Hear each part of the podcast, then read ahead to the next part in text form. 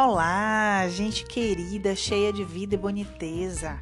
Sejam mais uma vez bem-vindos e bem-vindas ao nosso podcast Oratória entre Nós.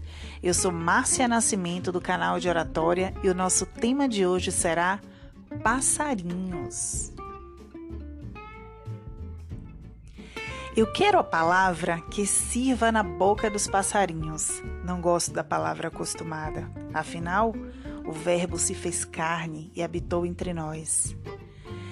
É, Manuel, Manuel de Barros, eu também não preciso do fim para chegar. Assim como você, do lugar onde estou, já fui embora.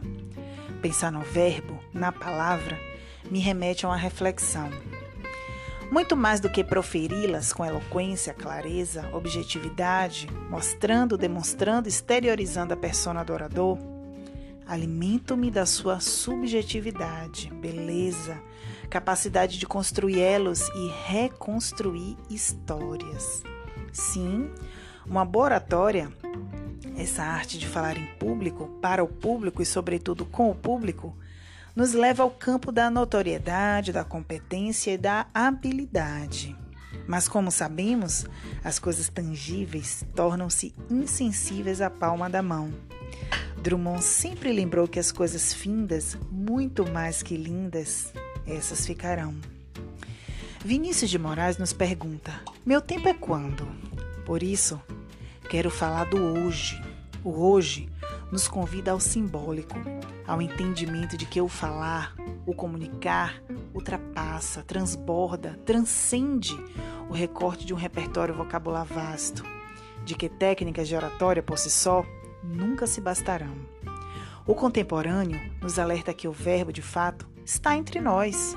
A comunicação é sagrada. Recentemente, um amigo me contou que todos os dias recebe em seu quintal a visita de uma família de passarinhos. Um instante se eternizou, contudo, quando, ao tocar uma música em um de seus instrumentos de sopro, as aves pararam de se alimentar para contemplar aquele momento.